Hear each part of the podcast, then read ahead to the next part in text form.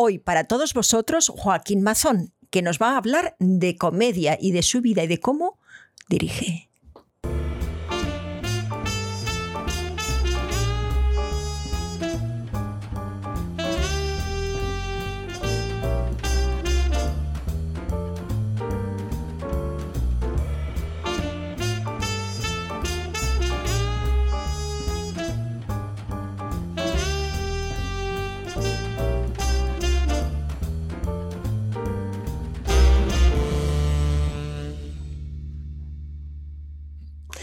Entonces, con con todos vosotros está eh, Belén San Román, que es, eh, ya, lo, ya la conocéis, es la persona que lleva también la comisión de talento dentro de nuestra familia, pero sobre todo es actriz, una actriz muy divertida, simpática, estupenda, y aquí está para presentarnos al invitado de hoy. Muchísimas gracias. Bueno, hoy estoy especialmente contenta con el invitado que tenemos porque es que él dirige y hace películas de comedia, por favor. Es, como, soy fan, fan, fan. A ver, ¿quién es? Es Joaquín Mazón, que resulta que vive en Villaviciosa Odón, que curiosamente es el pueblo de al lado, o sea, es como Jope, que cerca. A ver, Joaquín Mazón nació en, el seno de una familia de cineastas. Quiero decir que eh, se ha criado, ha mamado, ha mm, trabajado en el cine en diferentes facetas. A ver, su abuelo era guionista, eh, su padre director de fotografía, su madre realizadora. Eh, le inculcaron la idea de estudiar mucho y de trabajar muy duro porque él siempre tenía el sueño y el objetivo de dirigir, pero ha trabajado pues desde abajo, ha sido ayudante de producción, ha hasta aguas, dice. Eléctrico, ayudante de dirección. Bueno, también ha creado eh, guiones. O sea, él, es el creador de su penúltima peli, que se llama La vida padre, con Carra Alejalde, que tendremos que ir a verla. Y cuenta que, que, a él lo que le apasiona es la comedia, que es lo que a mí me ha enganchado. Y que además que es que quiere hacer comedia, que seguramente podrá hacer otras muchas cosas. Pues sí, pues sí talento tiene para eso y mucho más, pero que le gustan y que quiere seguir haciéndolas, pues por eso vamos a seguir con ello.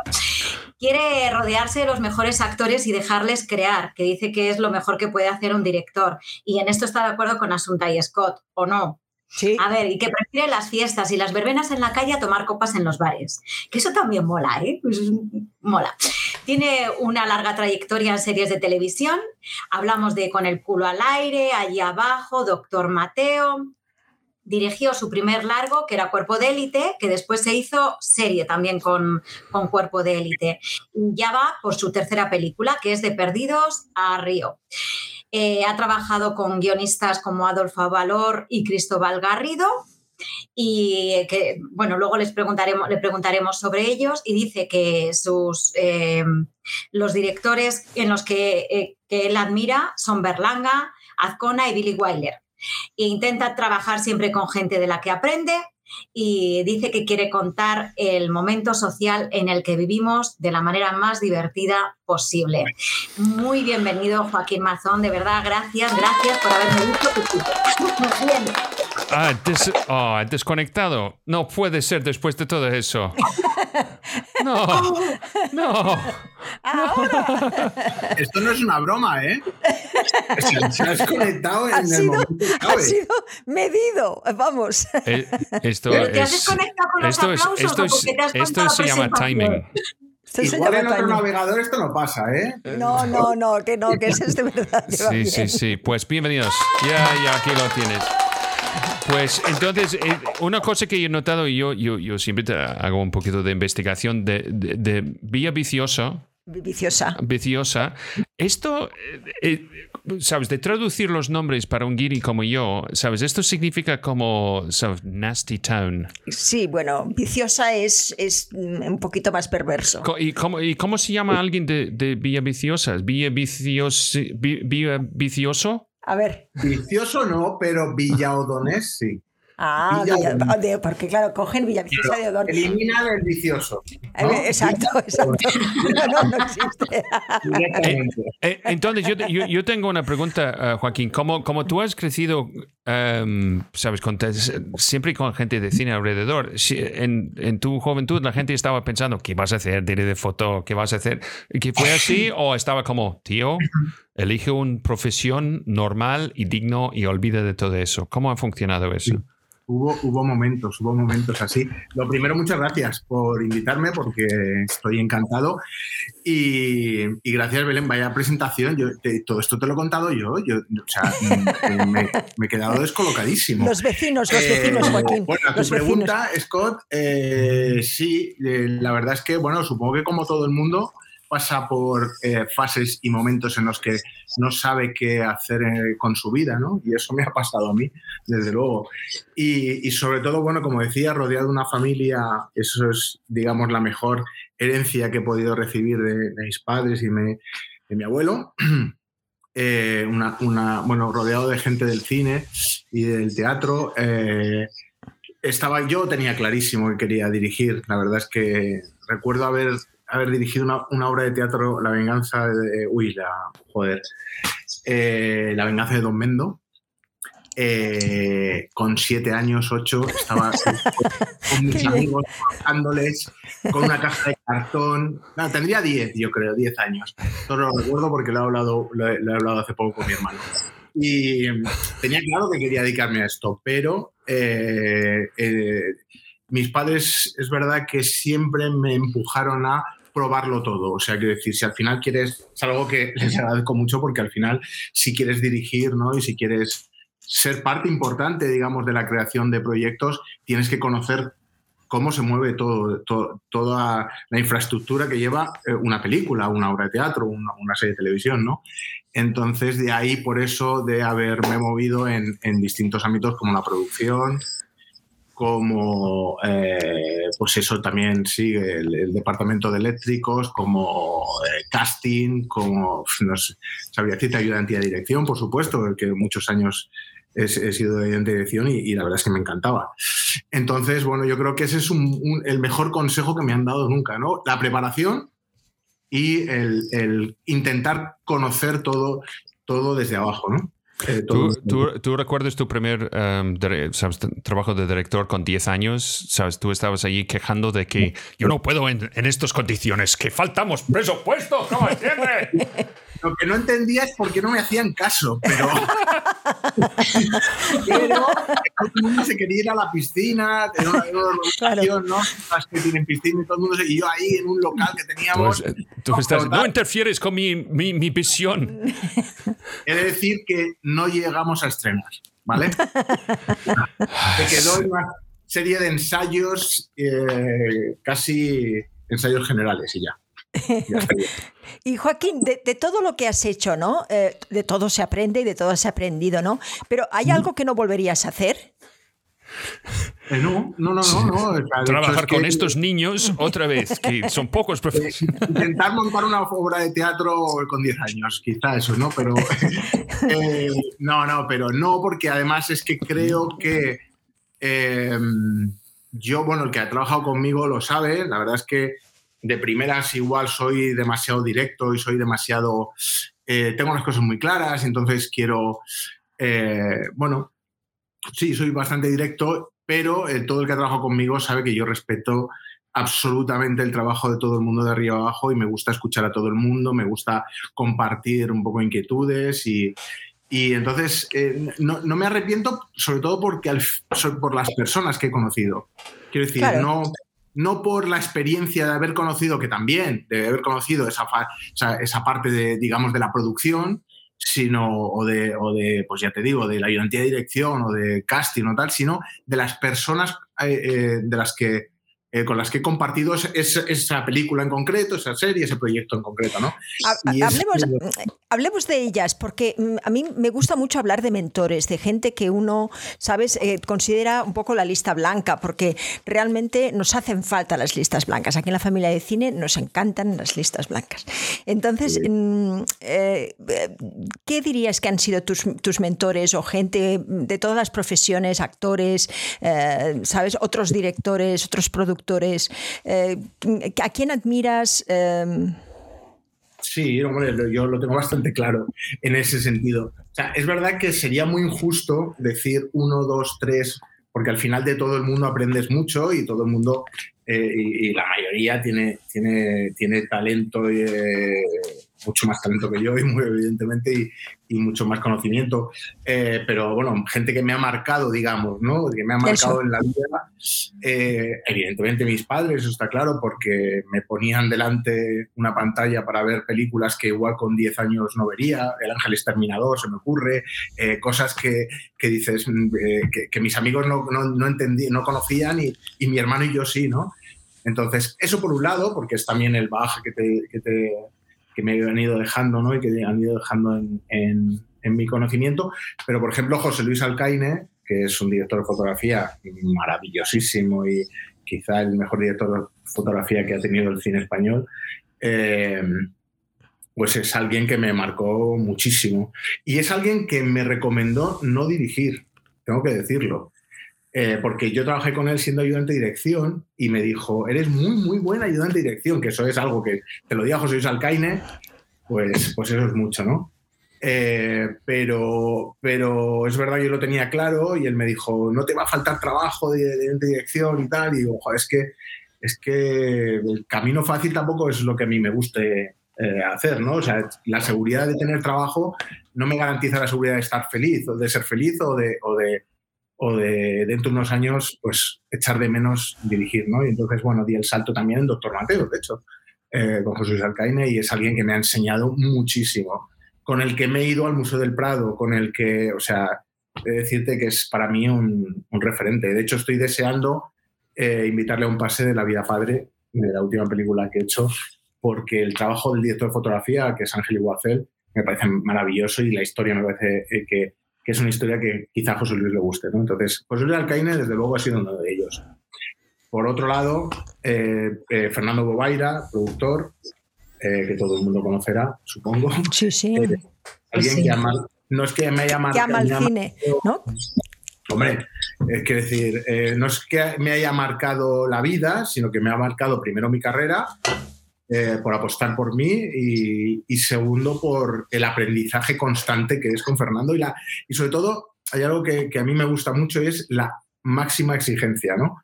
Eh, a la que te, a la que te, eh, empuja, ¿no? Sí, a la que te somete, gracias. Y, y, creo que eso es, para mí, es fundamental porque no entiendo el trabajo de otra manera, lo aprendí así desde niño. Si quieres dedicarte a esto, todo el que, quiero decir, Asunta, tú tienes una carrera que, que, que te lo he dicho antes, en privado te lo devuelvo a decir, o sea que te admiro muchísimo.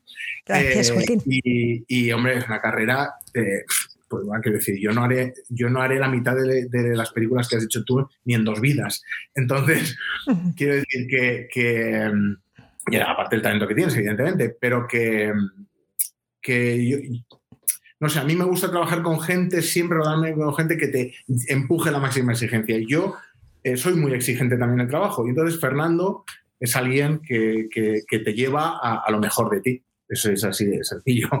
Y creo que Fernando eh, ha marcado también algo muy importante en mi vida, por supuesto. Sí, sí.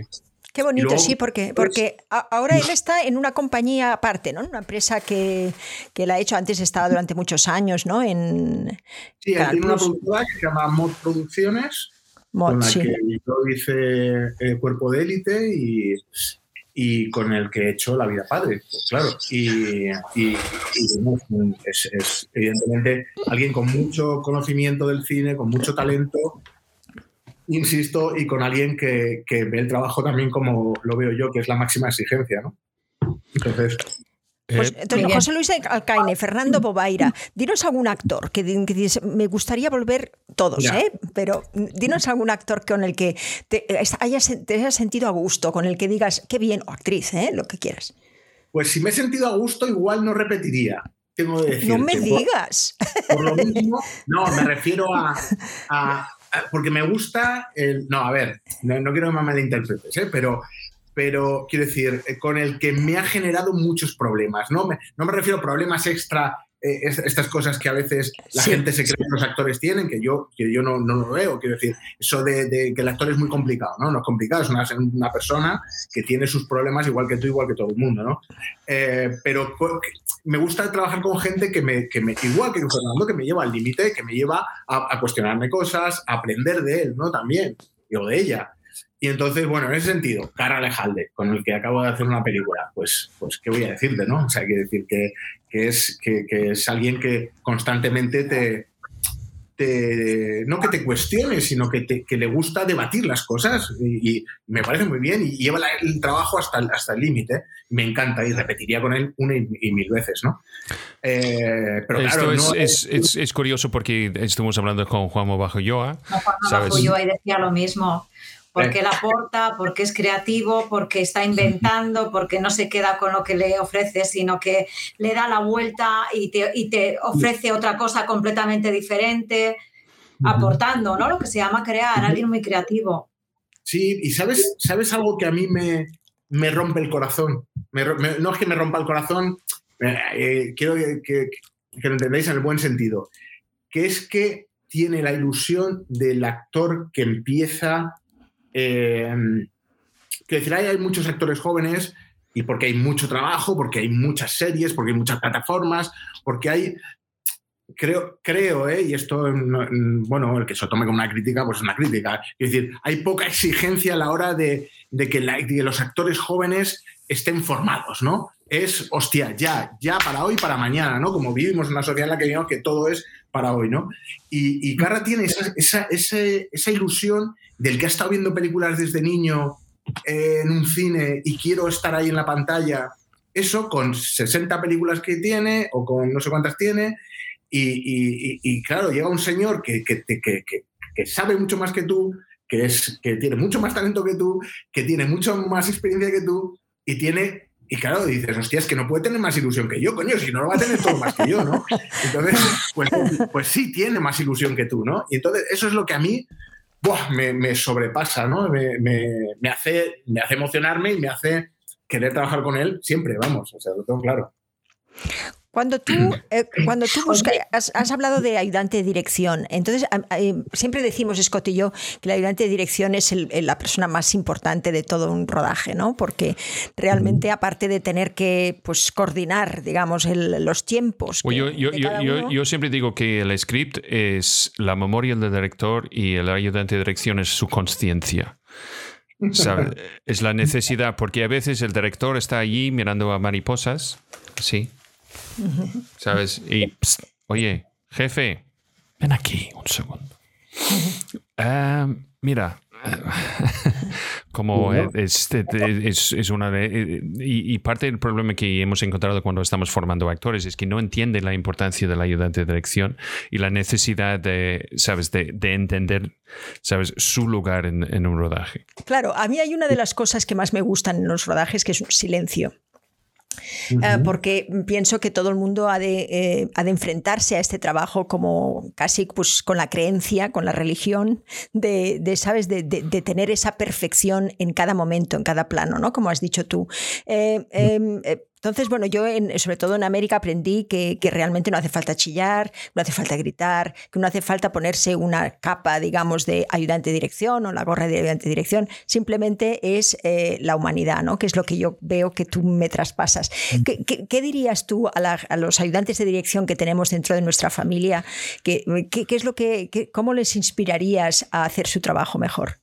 Bueno, eh, bueno, eh, decirme me permito el lujo de, hablar de ello porque he sido ayudante de dirección y porque, y porque creo que se me daba bien, me gustaba mucho y, la gente que respeto mucho de la profesión que ha trabajado conmigo como ayudante de dirección, pues eh, siempre me ha dicho que era muy buena ayudante de dirección. Entonces, por eso me permito el lujo, ya que tú me abres la puerta, pues yo creo que, eh, como tú bien dices, yo no gritaba, eh, yo siempre tenía diálogos constantes en silencio con la gente del equipo, quiero decir, con miradas, con tal, con no sé qué. Quiero decir, si todo el mundo está eh, concentrado en el trabajo, como debe de ser, como tú has dicho, como una religión, es que no hace falta hacer nada. Porque además la realidad es muy tozuda. Quiero decir, esto que decía Scott del reloj y tal, eh, yo sé que vivimos en un mundo, ahora mismo en una, en una, profesión, una industria en la que todo es muy rápido, todo se hace, antes las películas pues a lo mejor se hacían en 14, 15 semanas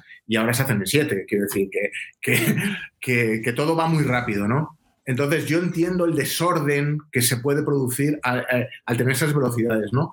Pero no entiendo el grito, no, no lo comparto y no comparto además porque genera más caos, ¿no? Entonces creo que, que el trabajo de dirección es estar por delante, evidentemente, siempre de todo. Quiero decir, ya no solamente de que todo esté vaya avanzando, ya sabéis, pues en maquillaje, en peluquería, en vestuario, en, en, iluminación, en los prelighting, en lo que sea, sino, sino eh, también el, el, qué va a pasar. Quiero decir, como si fueses eh, un brujo en el que sabes que si ahora mismo digo qué tal, aquel se va a ir para allá y entonces está, no sé qué. Es decir, tú tienes que tener ese, ese, ese pulso, ese diálogo constante con el propio rodaje, ¿no? El rodaje es un ente vivo y tú tienes que estar con él de la mano diciendo, ¿qué me vas a hacer ahora? ¿Que te vas a tal, no sé qué? Pues yo creo que, que, que el ayudante tiene que ir por delante siempre, ¿no? Y eso te evitará muchos gritos, ¿eh? Y muchas... De todas maneras, aunque la situación sea la situación más dramática, más crítica del, de, de, de, tu mundo, que es tu mundo, que es ese rodaje, el mundo no se va a acabar, eh, no va a pasar nada y se va a morir, no va a pasar absolutamente nada. Quiero decir que no, nada justifica los gritos y los malos modos. Entonces yo no soy de, de trabajar con ayudantes así, eh, pero soy de, estar, de trabajar con ayudantes muy cañeros que tienen que les gusta tenerlo todo muy preparado, ¿no? Eh, dinos, dinos, algún nombre de estos que, que, te gustan a ti. Bueno, Sara Mazquiarán. Sara Mazquiarán es una, una Perdón, ayudante. Sara Mazquiarán. ¿Sara? Mazquiarán. Ah, no sé. Ah. Sara, mira, Sara Mazquiarán de toda la vida. Mazquiarán. Pues igual Sara es la mmm, ayudante más eh, cañera que pueda haber, eh, pero me parece que es una ayudante que lo ha hecho todo en el cine español, quiero decir que, que es, eh, no sé cuántas películas llevará, pero vamos. Eh, y, y yo la quiero mucho, pero la quiero mucho además fuera porque es una, una, muy buena tipa, pero que, insisto, también te lleva al trabajo, como decía Scott, de, a ver, jefe, ven, y estás todo el día, o sea, no, no, no te puedes relajar, ¿no? Porque estás todo el día eh, trabajando, no para ella, sino para la película, ¿no? Y entonces ella te, te, te lleva a límites y te lleva a ir todo por delante. Y yo la he puesto en situaciones muy complicadas, ¿eh? sobre todo en la última película. En la última película le he puesto en situaciones complicadas porque los ayudantes ya sabéis que les gusta tener una planificación, de saber qué se va a rodar, cuántos planos, un, un, ¿no? una lista de planos, un, tal. Y en la vida padre no, no, no teníamos eso. En la vida padre eh, la prioridad eran los actores para mí y para la película. Y entonces es primero vamos a dejar, vamos a ver qué hacen y después ya somos muy, ya tenemos suficiente experiencia, tanto el eh, Sara como el director de fotografía, como el operador Chiqui Palma o como yo, como para eh, realizar la película eh, en el momento y saber qué necesitamos. Que tenía claro una serie de planos que en mi cabeza estaban desde el primer día, que esos los hemos rodado, evidentemente, pero aparte de eso, la puesta en escena era en el momento, eran con los actores, y entonces, claro, para un ayudante de dirección eh, que no sabe que va a rodar cada día, pues imagínate. Pero qué maravilla lo que me cuentas. Yo, yo siempre he disfrutado mucho de esos, de, de cuando hemos podido ensayar sin, sin, que me hayan dicho ponte aquí, ¿no? Esa idea de, de, de Oye, poder... oye yo, yo me encantaría hablar con Sara. Sí, ¿verdad? ¿Sabes? Es que. Bueno, digo, es que deberíais invitar a Sara. Sara pues es sí. una del cine español, en serio. Pues, pues sí. Ponnos en contacto, Joaquín, por favor. Claro, claro. Te lo pido. Ponme en contacto. Eh, Porque sí. yo, yo, yo, he tenido la, sabes, el, el suerte de trabajar con, con um, Terry Needham y Adam Somner, sabes, uh -huh. que han trabajado con después de ¿cómo se llama? Black Hawk Down, Black Hawk de, derribado. Sí, uh -huh. entonces esto fue uh, Terry Needham Black, y, y, y, también de, sabes, de Gladiator, etcétera. Y ahora Adam Somner es el primer ayudante de dirección para, para este directorcito, ¿cómo se llama? Steven Spielberg, esto. Entonces, sí. sabes, este, que ha hecho cositas. Um, y, y entonces que es un trabajo que solo realmente puedes aprender cuando eres testigo de otra persona haciéndolo bien. Sabes que uh, y no es una cosa que puedes aprender en, en una aula. Es, es imposible. Es, es, un trabajo de. Es como, es como soldado de trinchera. Uh, Sabes, yo, yo, yo, siempre, tú has visto la película Éramos soldados con Mel Gibson, no sé si has visto eso. Siempre pienso en un ayudante de dirección porque él es el primer de poner pie en tierra y el último de salir al final del batalla. Y esto siempre me ha tocado como, mira, esto es un ayudante. Bueno, yo creo que, que, una charla con Sara es muy enriquecedora, ¿eh? os lo digo. Yo eh, me encantaría participar. O sea, si Ah, la pues invitáis. ¿Por qué, no, ¿eh? por qué no la invitas tú y vienes y, y- y se hace el coloquio contigo y con ella? Cualquier día, cualquier día, lunes, miércoles o viernes, cualquier día. Sí, pero la pregunta es, eh. ¿quién, ¿quién va a hacer el plan de rodaje? Esto es complejo. me va a poner a parir, pero bueno, yo ya lo tengo asumido eso. O sea, es no, no-. Oye, Ella va a hacer todo a través del walkie. Oye, esto es mi chiste. Mi chiste preferido de rodaje es ¿cuántos segundos ayudantes de dirección necesitas para cambiar una bombilla? Y la respuesta es ¿puede contártelo en cinco minutos? Bueno, a ver, Belén, seguro que tú tienes muchas preguntas. Sí. Yo tengo una lista aquí que me gustaría, bueno, alguna. Claro, yo sé claro, que claro. no las voy a decir todas como siempre, pero bueno. A ver, eh, eh, has trabajado con, con- con dos productores muy distintos, ¿no? Con Fernando Bobaira, que acabas de mencionar, y también. José Alba. ¿Cuáles, son, ¿Cuáles mm, dirías que son las diferencias entre, o son muy parecidos? ¿Cómo son la manera de trabajar el uno y el otro? Nos has Bueno, hablado de la exigencia, el nivel de, el nivel de exigencia de Bobaira. Bueno, son, no, son completamente diferentes. Quiero decir, eh, yo, José es un tipo, un tipo estupendo que he conocido hace, hace, bueno, un año, más o menos, medio año, no lo sé, más o menos lo que hemos tardado en rodar la, la película de Pedidos a Río. Es un tipo estupendo y creo que es, eh, es un productor que, que, mm, que- quiero decir, es que, vamos a ver, es que Fernando Bobaira lleva toda la vida, ¿no? Entonces, eh, y ha pasado y conoce a todo el mundo y, pues, bueno, José es un tipo que está intentando levantar eh, y, y hacer películas, eh, siempre intenta hacer las películas más honestas posibles. Una cosa que, que, por ejemplo, José ha hecho en esta película y es, es poner todo en, eh, en mis manos. Quiero decir, todo me refiero a, a- a que si yo le decía, tío, tenemos que hacer esto y tal, eh, y no había dinero, pues, pues lo sacábamos, sacaban el dinero de algún lado. ¿no? O sea, quiero decir que, y se hacía. Quiero decir que es un tipo que, que quiere lo mejor para la, para la película, ¿no? Y entonces, en ese sentido, joder, es un productor que, claro, para un director eso es, eso es estupendo, ¿no? Eh, y es un tipo que disfruta mucho haciendo lo que hace y que, y que, y que bueno, es un, digamos, un productor que es un trabajador del, del levantar las películas, ¿no? Y me parece que, que, bueno, ya ha hecho ya películas como Sevillanas en Brooklyn, ¿no? La última antes de- Sí, de Río. sí, sí. Y, y, bueno, y que le gusta conocer gente nueva y que le gusta producir documentales y que, le- o sea, que es decir, es un tipo que, que, le gusta lo que hace, ¿no? Y, y- y, bueno, a mí me, ha, gustado mucho trabajar con él, la verdad. Sí, sí, es una experiencia muy diferente a la de Fernando, evidentemente. Vale, pues, ¿tengo permiso para seguir haciendo preguntas? Sí, por Tienes supuesto. permiso. Por mí, sí.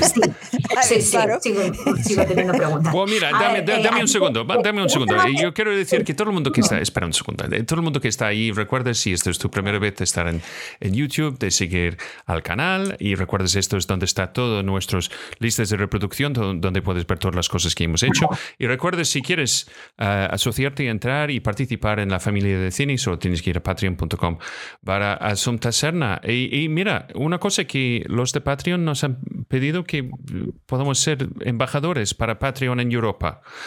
Um, esto es de verdad. Qué ¿sabes? bien, qué sí, bien. sí, pues vamos, a- vamos a ver. Mínimo vamos a conseguir un par de camisetas gratis sobre eso. Entonces, Belén, y, Belén, y sigue, poco sigue. más. Belén, sigue. Y Venga, acción. sigo. Sí, sí, sí, sigo. A ver, ¿a ti te gusta más que te propongan eh, un proyecto o realmente em, eh, que seas tú quien crea el proyecto? ¿Qué ha sido, como has tenido las dos, mm, eh, las dos versiones, pues cuál es la que a ti te enriquece más? Hombre, me enriquece mucho más levantar un proyecto desde, desde una idea que de repente dices, joder, me gustaría hablar de esto. Eh, y, y a partir de ahí todo va creciendo, ¿no? Pero tengo que decir que yo no soy guionista, que decía antes que has nombrado a Adolfo y a Cristóbal. eh, Joaquín Oristel ha estado en La Vida Padre y Olaz Arroyo también. Quiero decir que eh, a mí me gustan, creo que los guionistas son guionistas por algo, quiero decir que tienen un talento para eso y un músculo eh, para eso. Yo, yo no lo tengo. Yo, yo tengo, lo que sí tengo claro es de qué me gusta hablar y qué me gustaría contar. Tanto como si yo eh, aporto la idea de, como en la vida padre, de, de junto con Las, de, quiero hablar de esto. Y entonces se incorpora Las y luego más adelante se incorpora Joaquín Oristrel, que es un maestro de esto también y que, y que, y que hace que el guion, eh, pues al final sea el guion que hemos rodado, ¿no? Pero yo siempre tengo claro de lo que quiero hablar.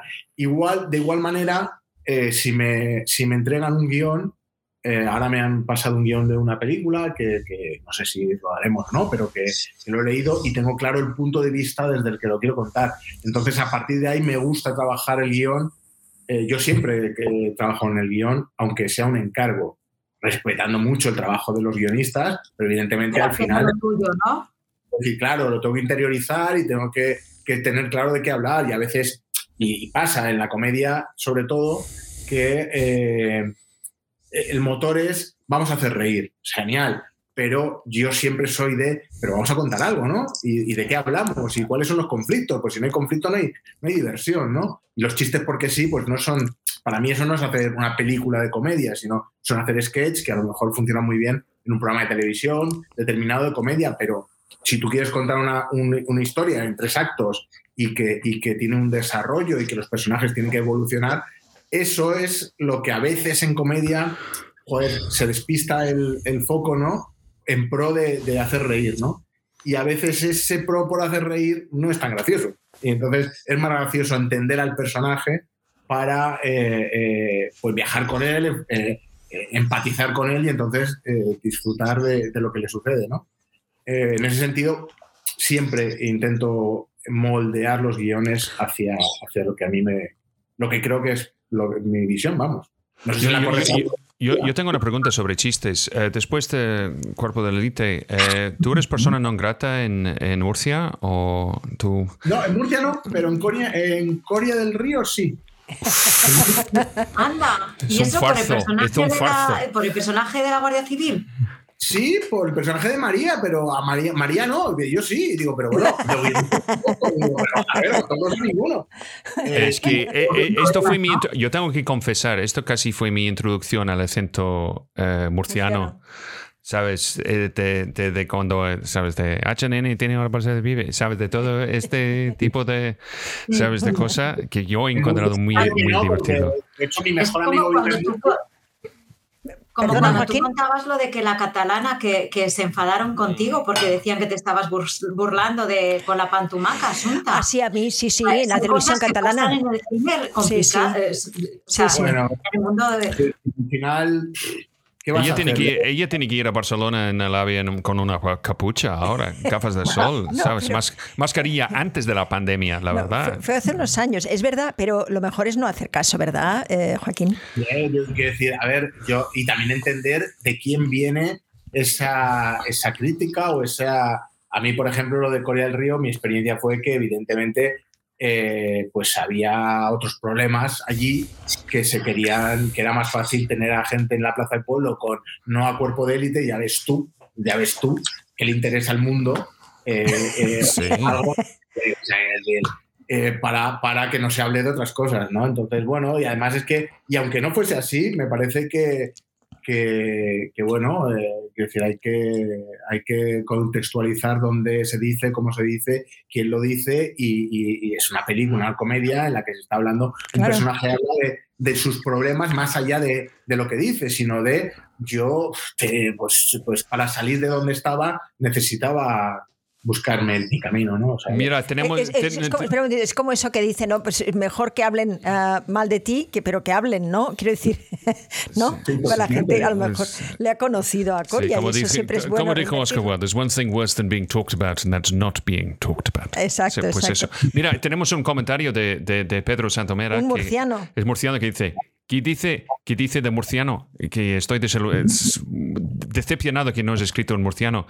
Y, y Ana Vivancos, que también es de Murcia, dice, pero sí, la escena de, de Pepa Oneorte es, es lo, lo más de la película. A mí me hacía mucha gracia porque aquí la entendíamos perfectamente. Claro, claro.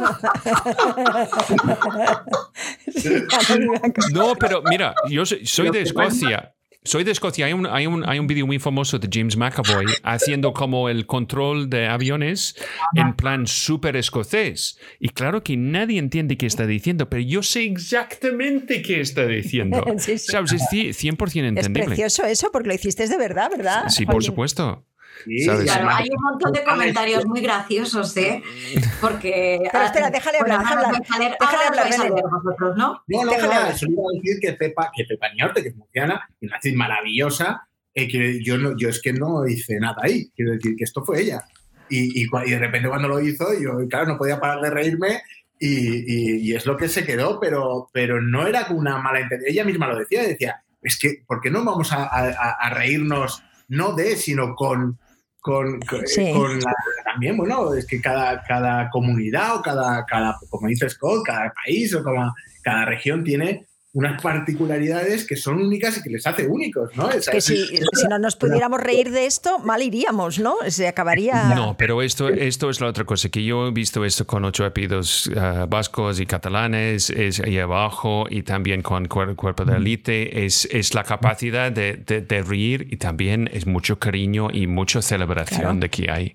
Y ¿Sabes? también crítica, y no pasa nada porque sea crítica también. Quiero decir, desde, desde, desde la construcción, ¿no? Pero, pero me parece que, que, no sé, que, que, que hay problemas mayores, ¿no? En el mundo. Sí, sí. Y que las personas que, que realmente no lo piensan así, yo creo que es que hay un problema también en ellos, ¿no? De Claro, no, claro, de- que- sí. Yo no, yo no me considero ni tan importante ni lo que yo hago me lo considero tan importante, con lo cual, si ellos lo consideran, joder, sí, tienen un problema. ¿Verdad? Luego- Mira que dice Pedro, dice, Hacho, ¿qué dicen? ¿Así te gusta más? te- Hacho, ¿qué dice? Así te, gu- te gusta más. Gracias. Es como este chiste del, del- del hombre en el escenario que pregunta al fondo del teatro que pregunta, oye, ¿piensa que hay vida en Marte? Y la respuesta es, no, claro que no, hoy es lunes.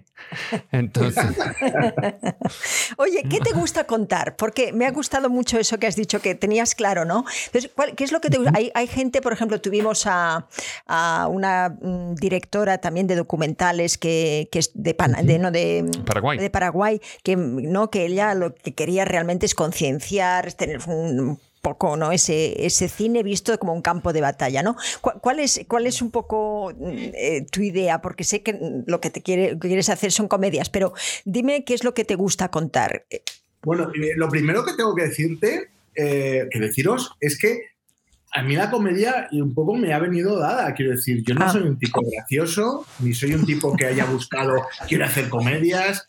Eh, he visto mucho y evidentemente cuando has leído mucho, has visto mucho y te has empapado, tienes, no sé, sí que creo que tengo un pulso y tengo eh, una, una, no sé, un oído para la comedia que, que se me da bien, pero que no es algo que yo haya buscado ni que, ni que, ni que lo hubiese pensado jamás en la vida, ¿eh? ni siquiera eh, con la venganza de Don Mendo, ¿eh? de, con 10 años. Pero eh, Sobre todo ahí, no. Bueno, bueno, mira, tú tienes, tienes algo que yo, yo hice una comedia, ¿sabes? De un, mucho presupuesto con Tim Curry, Tom Arnold, Dean Stockwell, ¿sabes? Muchos actores, mucho, Bruce Campbell, etcétera, que que tuvo un presupuesto de 60 millones de dólares. Y tuvimos un director que no sabía cómo, cómo reír. ¿Sabes? Y no hay nada peor que estás haciendo una comedia y todo el mundo está, los eléctricos, todo el mundo está. El director está como, sí, pero bien, es que a vamos a me- hacer otro. Estuvimos como, pero Di algo. Sí, es- es- Ríete sí, o sí, no, sí. pero di algo. Yo, yo, soy, yo, soy un, yo soy un libro abierto, yo soy, yo soy transparente, os lo tengo que decir. Quiero decir, si a mí algo no me gusta, se me nota, si me encanta, se me nota igual. Quiero decir que en, eso, en ese sentido, pero no soy muy de reírme, pero ni siquiera viendo eh, eh, la comedia más divertida de, de la historia, soy que no, no me río, sino que tengo por dentro un mundo que, que- en el que me estoy descojonando, seguramente, perdón por la expresión, pero, pero, pero y, y sobre todo rodando, estoy pensando en, hostia, esto funciona bien aquí, porque si aquí por montaje tal, no sé qué, pero, eh, pero disfruto y eso sí se me nota, no, no tanto, no sé si reírme, pero, pero sí que se me nota que disfruto, ¿no? Hombre, y dicho esto, claro. perdón, Asunta, que me has hecho una pregunta y me he ido por, por las ramas diciendo que, que a mí la comedia me ha venido dada. Eh, ah, sí, que... ¿Qué te gusta contar? Sí, sí. Contar, ¿no? Bueno, al final, desde luego, no soy quien ni siquiera para dar lecciones contando algo eh, a través de la, del cine o de la televisión, pero sí me gusta eh, mucho, como decía antes, si recibo un guion, encontrar el, el, el qué le pasa a los personajes. Y, si no está, inventármelo. Quiero decir, con el actor y, y, generar una microhistoria, ¿no? Porque normalmente, al final, las comedias, fíjate en Cuerpo de Élite, que era una comedia coral, ahora eh, de Perdidos a Río también lo ha sido. Eh, al final, cuando hay una comedia coral, hostia, hay personajes que se quedan desdibujados, que al final no tienen que contar, y evidentemente cuando un actor se enfrenta a su personaje y hace su recorrido de la película él solo, sin pensar en los demás, dice, hostia, que mi personaje no cuenta nada, este, no sepa que existe, ¿no? Y entonces me gusta por lo menos encontrar algo eh, que sea un conflicto, el conflicto más humano posible, ¿no? Quiero decir, eh, no lo sé, que puede, que puede, ser la envidia, que puede ser el... Eh, ahora en Cuerpo de, en, en de Perdidos a Río con un actor maravilloso que es Carlos Santos, pues su personaje tenía como varias cosas, pero no estaba muy, muy claro cuál era el conflicto, ¿no? Y al final lo encontramos y, era, y, y, y, joder, pues, pues creo que ha hecho un trabajo increíble, la verdad, en la película. Y eso me ha pasado con el resto de personajes también. Entonces, al final siempre es tirar de algo que, que sea muy humano. Y a veces, incluso en la comedia, y esto lo suelto así, por eso digo que, no, que yo no soy quien para dar lecciones, eh, pero me ha surgido algo que, que es que al final tú cuando eliges a un actor o al final, ya sabéis que al final no es el director el que elige solo al actor, sino que también hay, hay productores, hay como debe ser, y hay, ahora hay distribuidoras y, cadenas y tal, que todo el mundo opina, al final, joder, pues se hace un casting, ¿no? Y, pero tú cuando eliges a un actor para hacer de un personaje, le eliges con todas sus circunstancias, con toda su vida, con todas las películas que ha hecho antes, con todos sus miedos, ¿no? Y con todo. Y entonces al final hay muchas veces que se encuentra dentro de, de, esas, de esa propia vida del actor pues un conflicto a, al, al, que añadir al, al personaje, ¿no? Y, Exactamente, sí, sí. sí, sí. Ese trabajo me gusta mucho porque, porque es muy enriquecedor y sobre todo es clarificador a la hora de enfrentarte día a día a una escena, ¿no? De, hostia, es que, ¿te acuerdas de que hablamos que íbamos a hacer esto? Y esto es lo que tenemos que hacer ahora. Entonces, sí. te, te, te, te, ayuda, a mí me ayuda muchísimo. La verdad. Sí, a, mí, a mí me encanta eso. En, en, la película Red de Libertad, una película que he hecho que para nada es comedia, es un dramón. Eh, bueno, no es un dramón, es una biografía de una persona. Entonces, como en todo, siempre hay es como comedia y drama, ¿no? Pero, pero no encontrábamos ese punto, porque claro, una biografía y tenía que ser algo pues que, hombre, pues no nos gustaba el personaje y ese personaje tenía que ser un poco ejemplo, ¿no? Entonces, bueno, ¿qué es lo que, qué defecto le podemos dar? Y ahí nos, nos la cabeza, porque realmente realmente no, y al final quedó muy bien, en el sentido de pues ese orgullo, ¿no? Ese no hacer caso a los demás, ¿no? O sea, habían pequeñitas cosas que puedes ir poniendo realmente. Yo, yo conozco a alguien así. Exacto, sí, sí, a veces me pasa también, sí, pero quiero decir que son tuyos o cosas que observas, pero quiero decir que siempre has de encontrar, ¿no? Ese lado negativo, ese lado oscuro, ese lado porque las personas lo tenemos y si no, no es auténtico y la gente no se lo cree, ¿no? Y al final lo que queremos es que la bueno, gente Bueno, ese crea. es el concepto de, de, de 20% de una, una, drama, en teoría tiene que ser comedia y 20% de una, una comedia tiene que ser drama, porque realmente cualquier película, si es drama o comedia, necesita un porqué. Si no tiene un porqué, sí. ¿sabes? Es, es algo, uh, ¿sabes? Demasiado flojo o ligero. Sí. Es curioso en Los Ángeles, cuando yo, yo, he tenido la experiencia cuando yo fui con Asunta en, en los años 90, yo, yo me he encontrado en, en, en, mesas, en cenas con gente bastante poderosa. Entonces, ¿qué pasa? Es que no están... Primera cosa que todo el mundo pierde, todo el mundo gana dinero y pierde opinión. Esto es que pasa en Los Ángeles.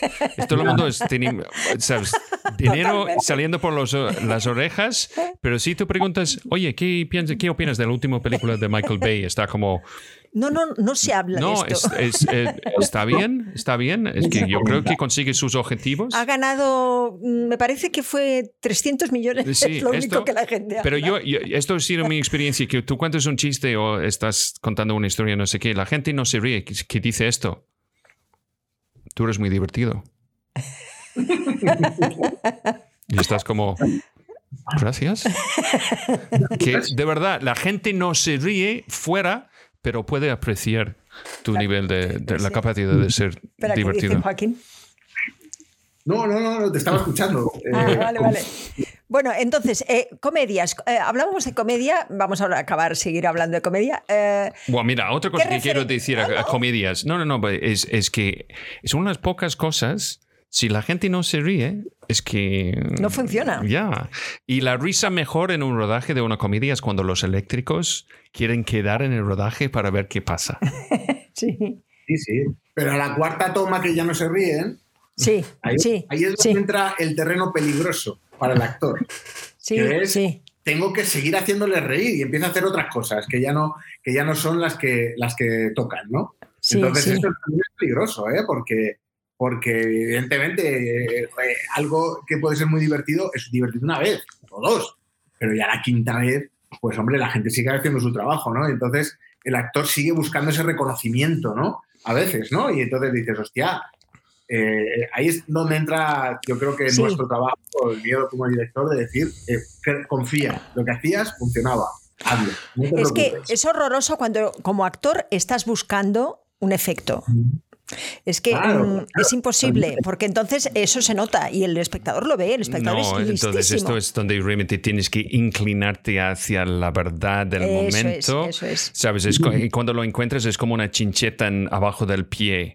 Entonces no, no busca otro punto de poner la chincheta, solo apretes la chincheta más. Sabes, esto disfruta el dolor porque tu sacrificio es nuestro beneficio.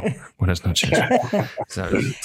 Yo Tú estás tengo a punto de decir. Influencias, ¿no? No, pero sí, pero ya no. A ver, Belén. Yo digo, ¿cuáles crees que han sido las ventajas y desventajas de haber llegado a dirigir en el momento en el que has empezado a dirigir? Eh, bueno, yo- ventajas. eh, pues mira, ventajas te podría decir que, que aún era un momento en el que había un consumo de televisión en el que, en el que la gente se sentaba delante del sofá a tal hora para ver el este. Y, yo creo que eso hizo que, por ejemplo, he tenido la fortuna de participar en proyectos eh, no que yo tenga éxito, eh, sino que los proyectos en los que he estado han, han sido exitosos, quiero decir, con el culo al aire, Doctor Mateo, allá abajo, eh, todo era todo es como, joder, parece que todo funciona, ¿no? Eh, bueno, eran proyectos que estaban muy bien armados, digamos, por todas las partes, y que en esa época era una época de televisión en la que la gente se, eh, había tres millones y medio de personas que se sentaban o cuatro a ver, a ver la televisión, ¿no? Ahora todo está mucho más disperso, pero también está muy bien. Quiero decir que ahora hay mucha más eh, contenido y hay muchas más posibilidades de ver cuando tú quieras y eso está muy bien. Y entonces la ventaja es esa, pero sobre todo por, por el saber que lo que haces pues gusta, ¿no? Y eso, y eso está muy bien también, ¿no? No vamos a decir que no. Claro. Y, y luego, pues, eh, y desventajas, pues no sé, que la verdad no, no sabría decirte porque la vida es así, quiero decir, que te pone a dirigir cuando toca y cuando no, no, no. O sea, las cosas te llegan cuando tienen que llegar, no, no, no. No sabría decirte, la verdad. Yo, yo para mí el, el- el- digital, eh, para mí, yo me acuerdo el día que dije, eh, qué bien, era el año 2000 o así, donde, donde vi que realmente el digital ganaba al fílmico, ¿no? Y, y en- No, entonces más tarde, ¿ya? eh, sí, pero el 2000 ya porque yo estaba en la Academia de Cine Europea entonces Ah, ok. y, y bueno, se, se comentaba muchísimo, a Wim Wenders, por ejemplo, era, era la persona que estaba pues, totalmente en contra de todo lo digital, bueno, Academia de Cine Europeo también, diciendo, no, esto no, no podemos dejar que las plataformas, ah, no, las- entonces no, todavía no había plataformas, pero sí la idea del digital. Bueno, total, que yo dije, pues hombre, pues puede estar mejor, ¿no? Porque no va a costar tanto y, y vamos a tener más tiempo. Y, y no. Yo, solo- no, ¿No? no, yo, yo solamente veo, yo veo un pero eh, en, en- en el cambio digital, pero es un problema para mí de, de con- se- ha, ha cambiado el concepto de un rodaje, ha cambiado el concepto de, de- de una producción, ha cambiado, ha, ha cambiado eh, la exigencia en un rodaje. Quiero decir, esto Sí. que hablabas tú antes de silencio, antes un ensayo era como si fuese una toma, porque en lo que se ensayaba se rodaba. Y se rodaba una vez, una vez o dos, Sí. pero, pero ya está, porque el negativo era el negativo, tenías unos metros y eso es lo que, lo que tú rodabas, ¿no? Lo que tú eh, eh, te tenías que buscar la vida, ¿no? Y en el digital, pues como, como no pasa nada, pues si se corta, se de otra, ya está, no pasa nada. Te hablan encima y te... Claro, sí, sí, sí. Todo es como, como, ¿no? O sea, y los actores también se...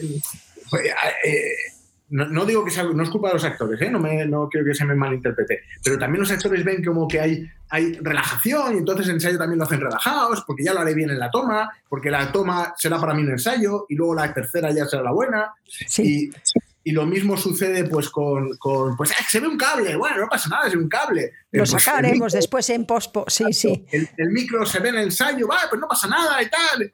Y entonces, como, hostia, en la primera toma se ve un micro, hay un micro, bueno, pues, tío, no, o sea, y, y entonces todo eso ha llevado a, a que no hay un, una, un control, pues como había antes, que es que era, era eh, eh, entran los actores en el set y hay un silencio absoluto. Entra el director en el set con los actores y hay un silencio absoluto. También los ayudantes, antes, yo por lo menos, eh, yo no tra- Preparaban. Claro, yo no llevaba a los actores y al director al set hasta que todo estaba absolutamente más que preparado.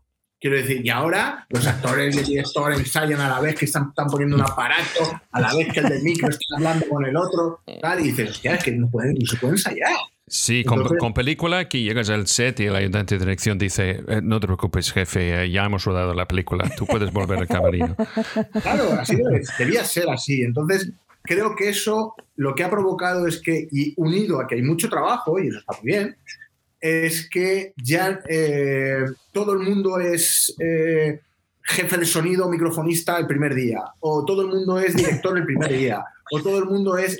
Es decir, y ya no hay un proceso de aprendizaje laborioso de tienes que hacerte dos o tres películas aprendiendo cómo el cable va de aquí a ahí para luego ser un microfonista. Lo hablo de sonido, como hablo de ayudante de dirección, como hablo de producción, como hablo de todo. Eh, Scott, siempre está diciendo lo de eh, cómo guardar los cables, ¿no? Porque esto, los cables, ¿cómo? Claro, mujer, si no guardas la cable va a rompérselos. Eh, No, pero quiero decirte que hay una técnica para que, no se enrolle, para que quede bien y, y poca gente lo sabe, ¿no? Pero que, que- mi, mi observación en las películas ahora es un poquito como antes que fue una batalla muy ordenada por filas con una estrategia muy claro. Ahora alguien, alguien dispara y todo el mundo. ¿sabes? En plan Braveheart. Y después mi, mi, mi, mi simpatía, empatía va por postproducción y los editores y gente de montaje que tiene que ver todas estas cadáveres y estos trozos, partes, ¿sabes? Estos, e- estos pickups que duran 10 minutos de una cosa de, de 3 segundos. Ellos tienen que entrar allí como arqueólogos, ¿sabes? Buscando los restos de la película, los huesitos. Oh, mira, he encontrado el punto clave de la película. Aquí está, ¿sabes? En, en- en este bloque de una hora de grabación, que la gente no corta a veces, Sí. ¿sabes? Sí. Esto es... Entonces, para, sí, para mí el digital ha traído, pues eso, una que cada vez, eh, hostia, eh, somos menos exigentes con el trabajo, sinceramente, es lo que creo. Sí, sí, sí, sí. Mm, yo para... Sí, esto es, un- es una desgracia, ¿eh? Esto es una desgracia. Pero bueno, ha traído cosas muy buenas. Que decir, igual yo no estaría dirigiendo si estuviésemos en negativo. Dirían, este, este loco de la guerra no, no dirigiría, yo qué sé. No, no. Y además, ah, bueno, pues, pues, bueno, trae cosas muy buenas, la verdad, el digital. Pero yo sí que creo que deberíamos respetar un poco esa parte que había antes de el respeto a un rodaje, ¿no? Que ese es el que, lo que Sí, poco- sí, a la toma, sí, sí. Mira, eh, vamos a ver un poquito porque hay muchos, muchos comentarios. Sí, muchos que comentarios. Antes querías decir, Mira. ¿no, Belén? Vamos a ver. dice. Mira, Lourdes está ofreciendo, quiero ofrecerme para ordenar por colores la biblioteca de Joaquín. Pues Ella, Lourdes Ruiz de María, es una chica estupenda, actriz maravillosa, ponla ahí, hasta aquí. Sí. Eh, que es de. Está en. Argentina. Pues mira, no sé qué. ¿eh? Y es muy Sí, divertida, además, Ju- también. Joaquín tiene que ser quiere. harto de, de tener gente ofreciendo Sí. este tipo de servicio a él. ¿sabe? Es decir, que ante este desorden hay un orden, ¿eh? Hay un orden. Y no es, y no es por color, es por temas. Pero bueno, Ajá, ajá. Es mucho mejor. Yo, yo, la biblioteca, la verdad, ya dejé muchos años de ordenarla, porque, porque es que unos días me parecía que tenía que estar ordenada de una forma y otros días de otra. Y realmente no, nunca me he puesto yo, yo he puesto, hay, hay, una estantería abajo a la derecha que, que es, esta, es, rojo. Esta, esta sí, fue un capricho de Scott, pero hay solamente esa balda, pero todo lo otro... Yo no, le doy la vuelta al ordenador porque tengo ahí películas, DVDs y que eso sí que se volvería loca ordenando. Sí, bueno, mira, como somos miembro de, la Academia en Los Ángeles, Academia Europea y muchas otras academias, cada año llegó como 150 películas. Entonces, en principio VHS y después tiremos. Entonces, eh, después de OVDs en sus cajitas, entonces tenemos entonces que tenemos estas cosas que compras en el FANAC que, que cabe como 250 o más, que tenemos como 6. ¿Sabes? Si alguien quiere llegar a casa y, y, podemos enseñaros la media de antes. Esto se llama un DVD. ¿Sabes? Es un poquito así. Bueno, más, más, más cosas. Dice, dice, a ver, ¿qué más cosas por aquí tenemos? Bueno, hay muchos comentarios, qué bueno, tal. Dice, dice Desiree que es de Granada, pero vive, Así escribimos mi guion, ¿no? Co, Mi nombre en Andalucía es de Co. Esco.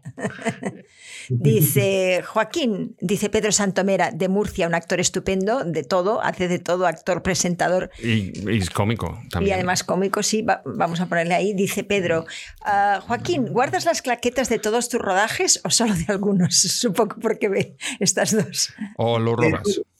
De, todos. De hecho, he quitado porque me daba vergüenza y he dicho, pues que parece esto no, no, tengo todas las claquetas. De es muy bonito, es muy bonito. Hay, claro que sí. hay una tienda en, Burbank, en California, se llama Film Tools. Y esto es donde tú, tú mandes, cuando haces una película, dices, hazme, seis claquetas, que ellos graban el nombre y el director está grabado, en principio. El plástico, no el parte encima.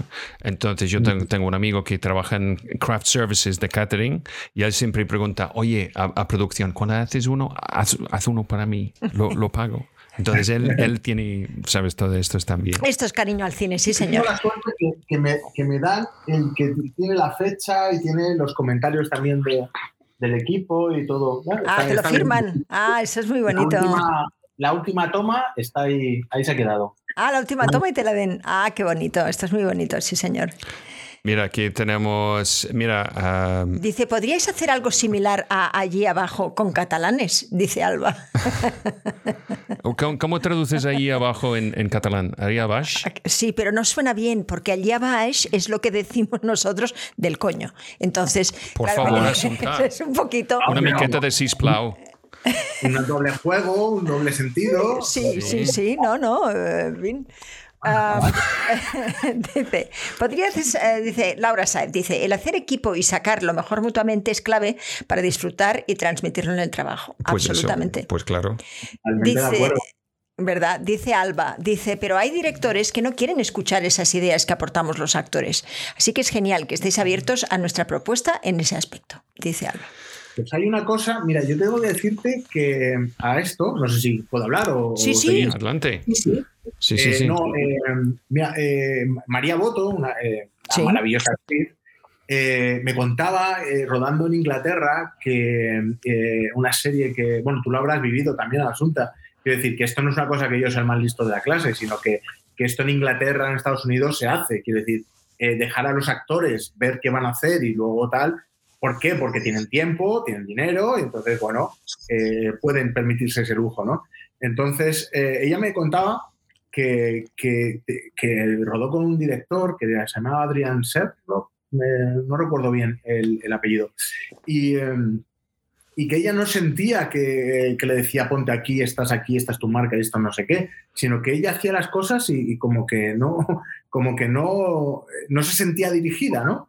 Ese sentido. Y yo, cuando me eh, enfoqué esto es eh, la vida padre, teniendo en cuenta que tenía dos actores que, son Enrique Auquer y, y Carra Lejalde, pues que eran maravillosos actores, pues me parecía que era lo, que debíamos hacer, ¿no? He de decir que esto nos jugó días maravillosos y días horribles, porque, porque claro, no tienes el tiempo, ¿no? Que, requiere esto, ¿no? Que es vamos a ver al actor, vamos a escucharle, vamos a ver qué tal, y entonces a partir de ahí construimos, ¿no? Lo hemos hecho y en, Río también lo he hecho y me siento muy cómodo trabajando así, pero genera mucho estrés, porque claro, no tienes el tiempo que deberías, ¿no? Y entonces, bueno, es, es difícil, ¿eh? Quiero decir, no, no es que defienda a otros directores, sino que eh, es difícil eh, tener el tiempo para trabajar a gusto todo el mundo, ¿no? Entonces, pero sí que creo una cosa que decía eh, Elia Kazan, que lo leí en un libro y me parece maravilloso, y es, antes de hacer nada como director, deja ver qué hace el talento, ¿no? Y eso me parece, me parece que es lo propio. ¿no? Es, esto es también que dice John, John Badham en su libro Voy a estar en mi camarino. Esto se llama la, el libro Voy a estar en mi camarino porque intentó de dirigir um, a John Travolta en Fiebre de Sábado Noche um, and, después de hacer toda la escena con los especialistas. Llegó a decir, pues tú entras, tú haces esto y esto en esta manera. Es de que, ¿por qué no me has llamado? Es que, que, ¿Por qué yo voy a hacerlo como... Un especialista. Sabes, es que todo respeto para su trabajo, pero no es mi interpretación que tiene que influir que vamos a hacer después. Y dice, pues mira, entonces él dijo él, voy a estar en mi camarino. Y esto es, es, es, es, es un libro, recomiendo a todo el mundo, John Badham, um, B-A-D-H-A-M. Es súper, súper interesante porque es entrevistas con actores y directores y sus experiencias con, con, con actores. Además, con mucho sentido del humor. Sí. sí. Um, ¿qué, cómo, ¿Cómo es el proceso de casting para ti, Joaquín? ¿Cómo, me has quitado la palabra la boca, me has quitado la frase. Pues, ¿Sí? Perdona. Antes de contestarte esto, por cerrar lo anterior, eh, oh. que he dicho que, que, no tenemos tiempo y tal, no sé qué, es verdad que, que vamos muy apretados, pero he de decir que yo ya he logrado tener un método de trabajo en el que esto lo hago así y en Río lo he hecho en la otra película y, y estoy muy contento. Quiero decir que al final, si todo el mundo entiende cuál es ese proceso de trabajo, se logrará. Y entonces es muy enriquecedor porque todo el mundo aporta, el operador, los actores, director de fotografía, el director, evidentemente. O sea, que, que, que se puede, se puede, pero hay que atreverse también. ¿eh? Eh, bueno, y dicho esto, el casting. Bueno, eh, eh, el casting. bueno. Eh, gracias, tío. Hasta ha sido un placer. Pues gracias, gracias. gracias. Esto, Muy buena tu opinión. Sí. Hay, hay, muchos procesos y yo creo que, que, es bueno que también los actores conozcan cuál es ese proceso, ¿no? Hay, que, es decir, hay un proceso en el que, en el que a veces, y, y esto es así, lo voy a decir, no no, los actores o actrices que hacen un papel no son los mejores para ese papel. Pero al final hay muchas opiniones y ahí hay muchas decisiones que toma mucha gente. Quiero decir, yo no, no soy, no sé si habrá directores en España que supongo que sí, que lo sabrá, a lo mejor Alex de la Iglesia lo, lo logra, pero yo no soy un director que diga quiero a ese, excepto con dos o tres sí que lo hago. Es decir, con Carra tenía claro que Carra tenía que ser el, el que iba a hacer esa película, ¿no? Y tal. Pero, pero a partir de ahí hay un proceso de selección, de pruebas, de tal, que pasan no solo por mí, yo, yo evidentemente tengo una voz importante en la decisión, pero también por los productores, por la distribuidora, en el caso del cine, o por la, la, la cadena, en el caso de la televisión o la plataforma. Entonces, hay hay, no sé, hay un tira y afloja y un eh, yo elijo a este, tú a este, yo tal, tal, tal, tal, tal, pero siempre creo que si tú das unas razones eh, eh, evidentemente coherentes eh, de por qué crees que un actor o actriz tiene que hacer un papel, al final te escuchan, ¿no? Entonces, para mí, a mí me gusta mucho, tengo que decirlo en los castings, hablando de este proceso de, del trabajo en el propio casting, no solamente en la selección, es que a mí me gusta sentarme con los actores a hablar o con las actrices. Claro. Es decir, no, no me gusta, eh, a ver, di tu nombre, eh, acción. Claro. O sea, que, o sea claro. yo quiero escuchar que el actor ha leído algo y, y, que me va a dar su opinión. Y si su opinión es como la mía, digo, hostia, lo, es genial, es, es claro, eso, sí. Claro, tú lo que quieres es entender si con esa persona te vas a entender durante eh, no. tres semanas. Es que eh, en cinco minutos, mientras hace una separata, no le conoces. Pero, claro. en, pero en, en, cinco minutos bien hablados, le conoces. Totalmente. Y de hecho, es que las separatas a mí me parece algo que yo sé que esto es así, está establecido así, y en Estados Unidos también lo es, y en Inglaterra, que decir, no es que nosotros no sepamos hacerlo, pero yo creo que no valen para nada. Sinceramente, no. tengo que decirlo. Porque, ¡Ay, qué bien, Joaquín! Joaquín, por Dios, te amo. no, Cruzado, perso- cruzado personal de Asunta.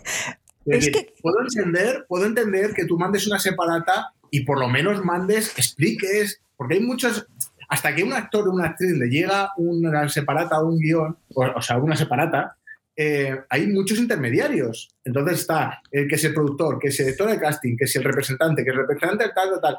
Entonces, al final al actor le llega una información de, de un folio que dice, bueno, vale, pues es que puede haber 12 millones de interpretaciones de ese folio. Entonces, quiero decir que si no se da información al actor, ¿cómo vas a juzgar el trabajo de un actor? ¿no? Entonces, a mí me gusta mucho, de hecho, las directoras de casting o directores de casting que, con los que he trabajado se vuelven un poco locos porque, porque por los tiempos me dicen, joder, es que, es que no podemos estar hora y media con cada, con cada personaje, ¿no? Sí, Con se puede. actor. Sí se puede, Pues, Joaquín. pues sí. Mira, mira, Claro que se puede, claro Joaquín- que se puede. Joaquín, cuando un actor recibe un, un separata, que yo hago coaching para muchos actores, para castings y cosas así, recibimos la separata y la separata es como el cadáver en una escena de un crimen de un asesino en serie. Entonces estás allí. Yo creo que qué significa eso es, tú eres la hermana, pero no estoy seguro de la otra persona con quien estás hablando. Y yo creo que es de época. Porque no estoy. Es que habla de velas. Es así. Es así. Entonces, que. Y que luego, y que luego, a ver, eh, que es que qué género es, quiero decir, porque Sí. es una comedia. Ya bueno, es una comedia, pero las comedias pueden ser eh, de, de, de, de- Diferentes 12 millones niveles de comedia, Es decir, claro. es decir, entonces el actor, de- hombre, yo recomiendo que el actor también conozca el trabajo del director anterior para que diga, bueno, a, él a este director le gusta tal, le gusta cual, ¿no? Pero es que, es, es que a mí me parece sumamente difícil. O sea, yo no me, yo no me puedo poner en vuestra piel porque... porque Es a mí horroroso, Joaquín. es horroroso, ya, ya. Es Pero mí me Pero además, además eh, dices esto de América, pero eh, hay muchos directores en América que no hacen castings. Hay muchos directores en, UK que no hacen castings. O sea, ellos han llegado a la conclusión que es mucho mejor, ¿entiendes? Hablar con la persona. Sí, pero con, con Vidal, ella estaba diciendo que estaba trabajando con Tim Miller en la película de Terminator, ¿sabes? Esta peliculita. Entonces, que ella está, que Tim Miller quiere estar en todos los castings y conocer todos los actores. Si, si tiene un, un frase o no tiene nada, es de conocer los actores, porque esto va a ser, van a ser tus compañeros en la fiesta, que es un rodaje. Sí, Claro, sí, yo, sí. yo- yo he llegado a una conclusión también que, que a ver, el trabajo de los directores de casting y directores de casting es, es, es, es- es- es muy complicado y, es, y lo hacen muy bien y tal, pero yo llego a la conclusión de que los, las, las partes pequeñas de eh, tal, eh, el- elijo gente que conozco, que he visto en el teatro, que tal, no sé qué, no amigos, ¿eh? no, me refiero a eso, me refiero a, hostia, ese actor me gustaría trabajar con él, Ah, no, le voy a ofrecer este papel pequeño tal, porque es que es que es imposible. Es que tú no vas a, no vas a, a- a- a- a saber si un actor lo va a hacer bien o no en un casting. A no Pero- ser que haga un casting en condiciones, que se lea el guion, que venga una propuesta, que lo hagamos con, con, no sé, con atrezo, con tal, o sea, hacerlo bien, ¿no? Y con tiempo. Y al final siempre es 15 minutos, 20, venga, va, va, va. Hostia, Pero es que, es que, claro, el ayudante de dirección, yo, te- yo me acuerdo cuando el ayudante de dirección era el que proponía los castings, era el que sabía de los actores y el director realmente llegaba a ser director porque había estudiado también muy bien eso. Esto, esto es donde fue muy importante de no ser gilipollas en un rodaje. Sí, eso es importante, sí, también. Pero, es- verdad que el trabajo de las directoras de casting, o sea, muchas una, un ejemplo, es decir, que hay muy buenas directoras de casting y, que proponen cosas estupendas eh, y que está muy bien, pero es que tienen el mismo problema que tenemos nosotros rodando, que no tienen tiempo ni dinero. Entonces es todo para, toma la separata mañana, eh, rueda la semana que viene. Va, no sé, qué, hostia. eh, eh, y tienes que ver a 500 y tiene que ser en hoy y mañana. Pero es que ¿por qué tenemos que ver a 500? Es que no es cierto que tengamos que ver a 500. Ya, ya, no, digo que ese es el, el concepto que está Es que, claro. establecido. Bueno, y pero es- está mal establecido. Entonces vamos a luchar contra ese proceso y cada uno que haga lo Bueno, que mira- crea mira una que es mejor. Tú sabes qué, es- qué estaba pasando en, en confinamiento, Eh, sabes, los self-tapes para publicidad, no estaba solamente, sabes, que tú quieres hacer, tienes que hacer el self-tape, pero tú también tienes que estar disponible de rodar en la publicidad en tu casa. ¿Sabes? Que, que ellos necesitan una casa de donde... O sea, ya les ponemos, ¿cómo es eso? Eh, Belén? Esa- es- ese dicho de les pones la cama y, no, no, sé. no, no, es, es la, la- la- la puta que paga la cama. yo Ah, creo que es- es-. Esto es la expresión, como, vale. como from Lost to the River. Como has dicho, Asunta, se puede hacer bien. Quiero decir, se puede hacer bien y tenemos que hacerlo bien. Ese es nuestro trabajo también, ¿no? Claro. Entonces, yo solo digo que a mí me gusta hablar con los actores y con las actrices. No me gusta ponerme ahí, ver un monitor, lo que tal. No, no me gusta. O sea, ¿Y siempre hago, trabajas con las mismas directoras de casting o No, vas va, va. cambiando según proyecto? que va, voy, voy cambiando y a veces, eh, bueno, también los productores proponen y, y yo llevo a proyectos que están un poco, por ejemplo, en, en Río ya estaba Sala Bilbatúa y, y, y Rosa y, y- la verdad que fue una delicia trabajar con ellas, o sea que, que, muy bien, lo que pasa es que también fue en pandemia, entonces fue también a través online y todo, y claro, yo ese concepto de hablar con el actor online, pues al final era una pantalla de tres con, con ellos y claro, ella- y ellas querían avanzar, ¿no? Pero es normal. Pero yo, yo necesito hablar ¿no? con, con los actores y, que, y sobre todo escucharles, no hablar yo, que yo me aburro de hablar, sino que escucharles.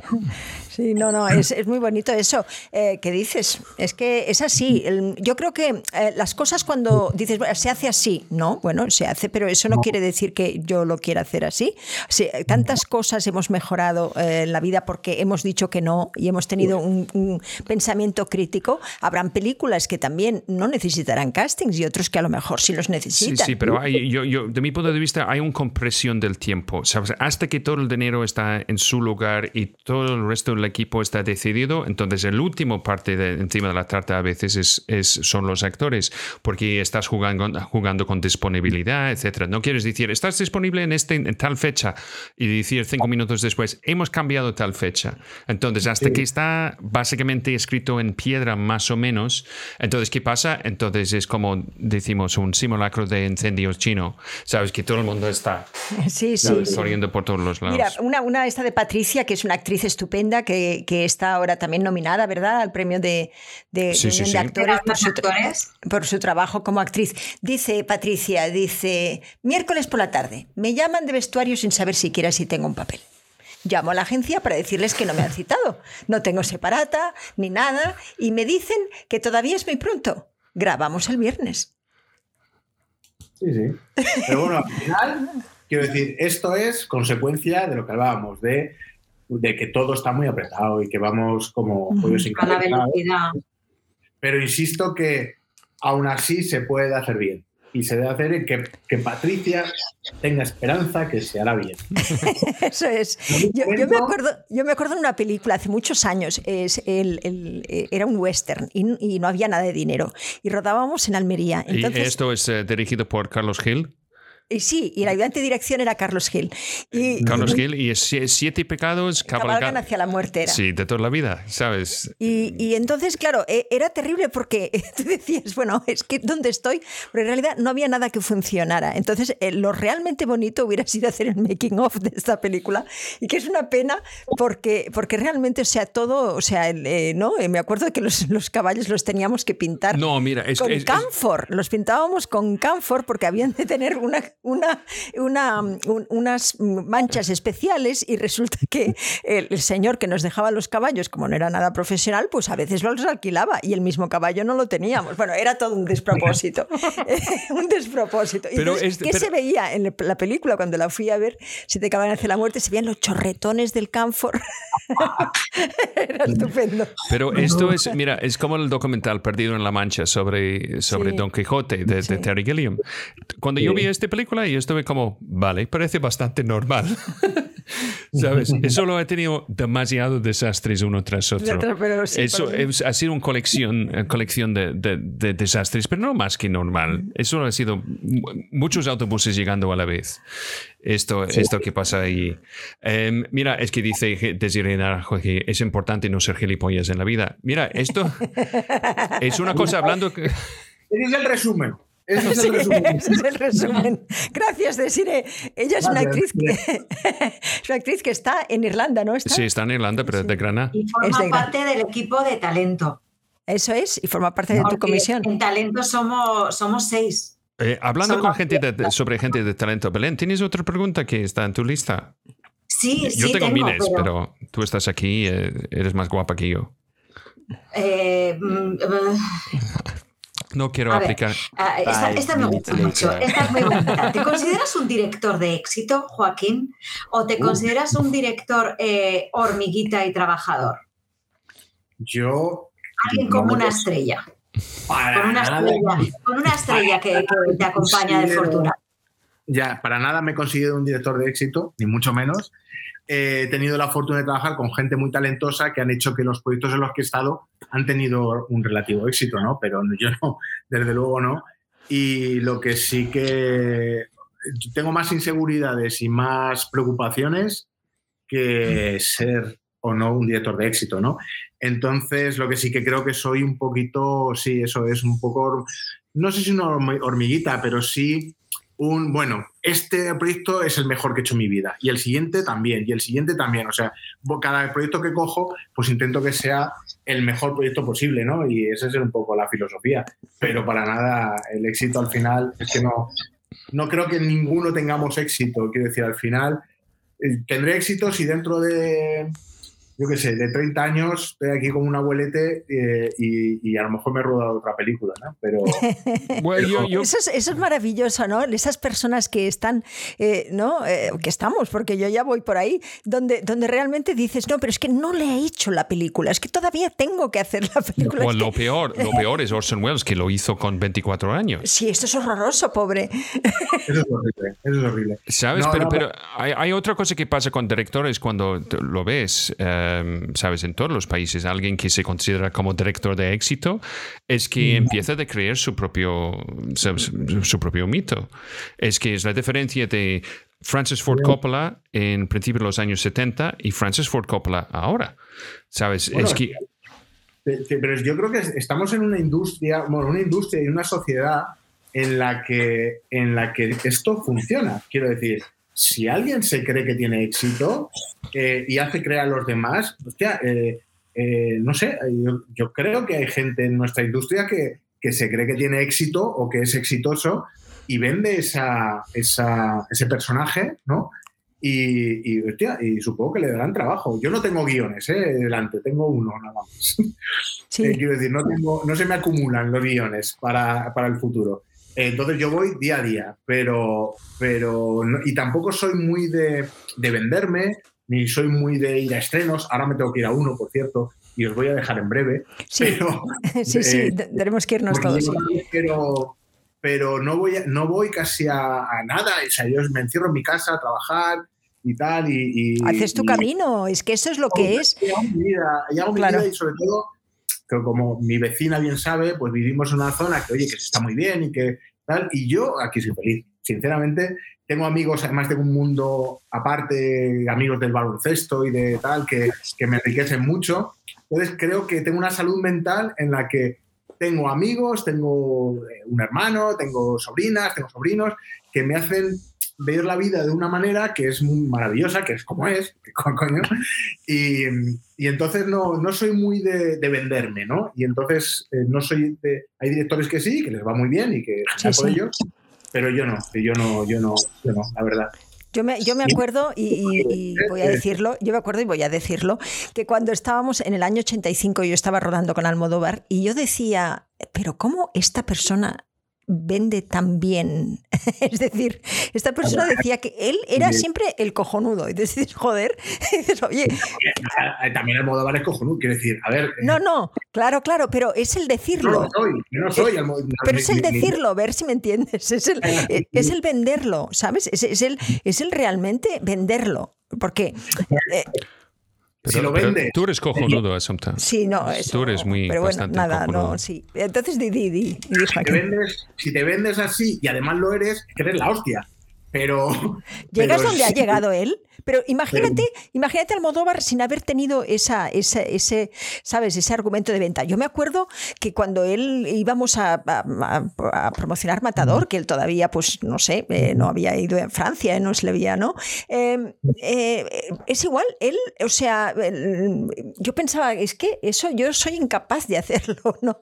Pero, pero era, eh, para mí, ¿no? Es un total respeto, ¿eh? Porque dices, bueno, eh, es verdad, es verdad que él es original, No, pero no, él lo dice. Pedro tenía un par de, ¿eh? Sí, sí, sí, sí. La Eh, verdad. que, no, no, no, pero este, pero este cosa de promoción es una cosa ausente aquí en España para mucha gente. Sí. Sabes, cuando ves eh, los talk shows eh, y todo eso así en, en Estados Unidos, la gente va en un talk show con, con eh, sabes, la, la gente en la mesa con el estudio lleno de personas allí, está allí para entretener. Esto es parte de la cultura. Esto es que tienes, si es Qu- Quentin Tarantino o son los de Marvel. Pero esto es una cosa que todavía este concepto de todos somos showmen en, en una manera u otra que no, no existe, no existe tanto. La otra cosa que yo siempre te- yo tengo con los directores es que el director está esperando que alguien entre y dice, "Eh, señor director, puedes ir ahora. Sabes que alguien va, sabes el síndrome de impostor. Claro, pero yo, exacto, yo, yo, me- yo más que, que- es decir, el ejemplo del Almodóvar, eh, es que Almodóvar es un ser extraordinario ya de por sí, ¿no? Entonces, quiero decir, me refiero a que eh, no tanto a eso, sino a, como dices tú, a, a tener un ego tal que quizá está mucho, muy por encima del talento que realmente tienes. Entonces, eh, eh, o una, no sé, yo tengo seguridad en el trabajo, yo tengo mucha seguridad cuando trabajo. Se, lo tengo claro, el que ha trabajado conmigo lo sabe, que, que soy, creo, un buen capitán del barco. Ahora, eh, antes de subirme al barco, yo estoy acojonado.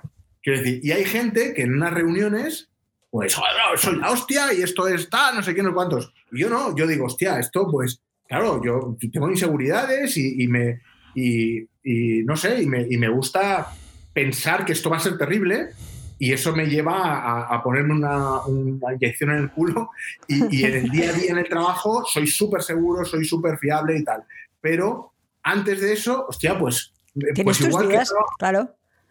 claro, igual que trabajo con los actores o con el equipo, escuchando a todo el mundo, pues antes de, de- de- me gusta escuchar también a, a la gente y las opiniones y tal. Entonces, yo no me vendo bien en ese sentido en el que voy a hacerte una película de la hostia, te vas a forrar y va a ser la leche. Esto, que no, le voy a decir, pues a ver si, a ver si la acabamos, madre mía, ¿no? Y luego la acabamos, pero luego la acabamos y va todo genial, pero, pero, pero que no soy de esos que, que pues eso que se lo cree. No, no, no me Sí, lo creo. sí. Es, es como de- del trabajo de ayudante de dirección que yo he tenido que hacer, no en capacidad profesional, pero a veces yo he tenido que decir al director, tío, tenemos que grabar algo. Sí. Me da igual, algo. Tenemos que empezar. Si no empezamos, no vamos a terminar. Eh, y y es, es- es- este concepto de cuando rompemos esto, sí, vamos a estar en rodaje. Es, es, es el antes que es el problema. Claro. Es el no descubrir el ritmo. Yo ahí no tengo problema. Yo en rodaje no tengo ningún problema. O sea, No, no, estoy loco. En es el rodaje, antes. Pero, pero claro, es el, es el. ¿Serías capaz de hacer esta película? Puf, no lo sé. ¿Sabes? Y otros dirían, bueno, te vas, vamos, te, voy a- te vas a forrar. Sobrado, No, estoy sobrado para esto. Sí, sí. No no. Sí, sí. No, siempre, bueno. siempre es un respeto a la profesión. Esto demuestra un cariño, un amor por hacerlo bien, por, por, por, por- respeto. Eso es. Claro, es claro. Eh, dice, dice Maika Braña, dice Joaquín, es una actriz de Galicia que también está en. También es compañera de talento. en tal- De talento. Maika, que ha hecho mucha televisión gallega. Dice Maika. Qué bien, qué bien que estéis aquí, mi chica, conmigo, apoyando. Gracias. Dice, dice Joaquín, Joaquín, una pregunta universal. ¿Cómo quieres ser recordado? Por Dios. Pero Esta- eso son preguntas, Dios. son Las de preguntas para talento. Almodóvar, quizá, ¿no? Sí, sí, sí. Mira, vaya Sí. pregunta. Eh, pues como un buen tío, yo qué sé, o sea, ¿qué quieres que te diga? No, o sea, prefiero que me recuerden por cómo soy a cómo a, a qué he hecho en mi vida, ¿no? En el trabajo, creo. Ah, muy bien, muy bonito, muy bonita respuesta. Dice Lourdes, Joaquín, debes ser de Tauro, ¿no?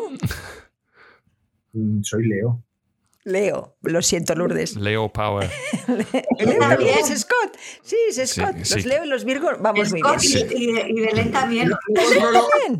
Ah, no qué controlo bonito. mucho de los horóscopos, ¿eh? O sea, no sé qué Tauro. Ah, no, no, yo controlo nada, pero me gusta. No, y O sea, la verdad es yo, que- yo sacrifico como mínimo tres, tres cabras antes de cualquier directo. Esto es la verdad. Eh, Tú no eres, ¿no? De, de estos de horóscopo, Joaquín. Yo no, no, no, ni idea. No, O sea, ya. a mí es demasiado me dicen- cerca colonoscopo. Los que me conocen bien Entonces, dicen eres Leo, eres Leo, eres Leo. Pero los que me conocen bien. Pero, pero no tengo ni idea. No, no, yo tampoco. Eh, Dice Vero Parreño, qué lindo directo. Muchísimas gracias, Belén. Dice Gracias a ti. Es Vero. Parreño es, esta- es una actriz argentina que va a venir también a trabajar ahora en España, que va a ser un, un- un careful, descubrimiento para todos. did, uh, No, bien, quiero hablar Ah. así. Vero dice, toda la familia de cine apoyando a los directos y a los geniales invitados que vienen. Qué bien. Oh, y Joaquín, que está en eh, LinkedIn, porque recuerdas que estamos a la vez en YouTube, Twitch, Twitter, eh, Facebook y LinkedIn. Dice, Joaquín, ¿te atreverías con un western a mi tierra, Almería? Es que yo no sé si está eh, eh, aportando, eh, sabes, localizaciones, pero sin caballos con chorretes como la película de, Asunta Serra. de Asunta. Sin, sin, sin. Sí, pero es Bueno, auténtico, tío. Me, me atrevería y mucho, vamos, me encantaría. De hecho, mi abuelo escribía novelas del oeste. eh, de, esas, de esas novelas pequeñitas que tengo. Sí, así pequeñitas, ¿no? Así como de libros de bolsillo. Sí, sí. Eh, está en el parte de tu estantería azul. Eh, si No, miras. que no tiene colores. Sí, lo sé. A ver, a ver, a ver, ¿cómo, a ver, ¿cómo se llamaba? Ah, yo he leído de esto. El bisonte. Bisonte. Mi abuelo era. eh, a ver, ¿dónde aparece su nombre? Aquí. No riáis, ¿vale? Mi abuelo era John Lack. John Lack, la ley del fugitivo. John Lack Wow. Lack. se, se llamaba Juan La Casa, Ah, claro. ¿vale? Pero tenía un seudónimo. También la Pero él- época. Quería de seudónimo la época. Esto Claro, es- los, ses- los 60, los 50, ¿no? Por ahí, ¿no? Es- Esto es para la información adicional en IMDB.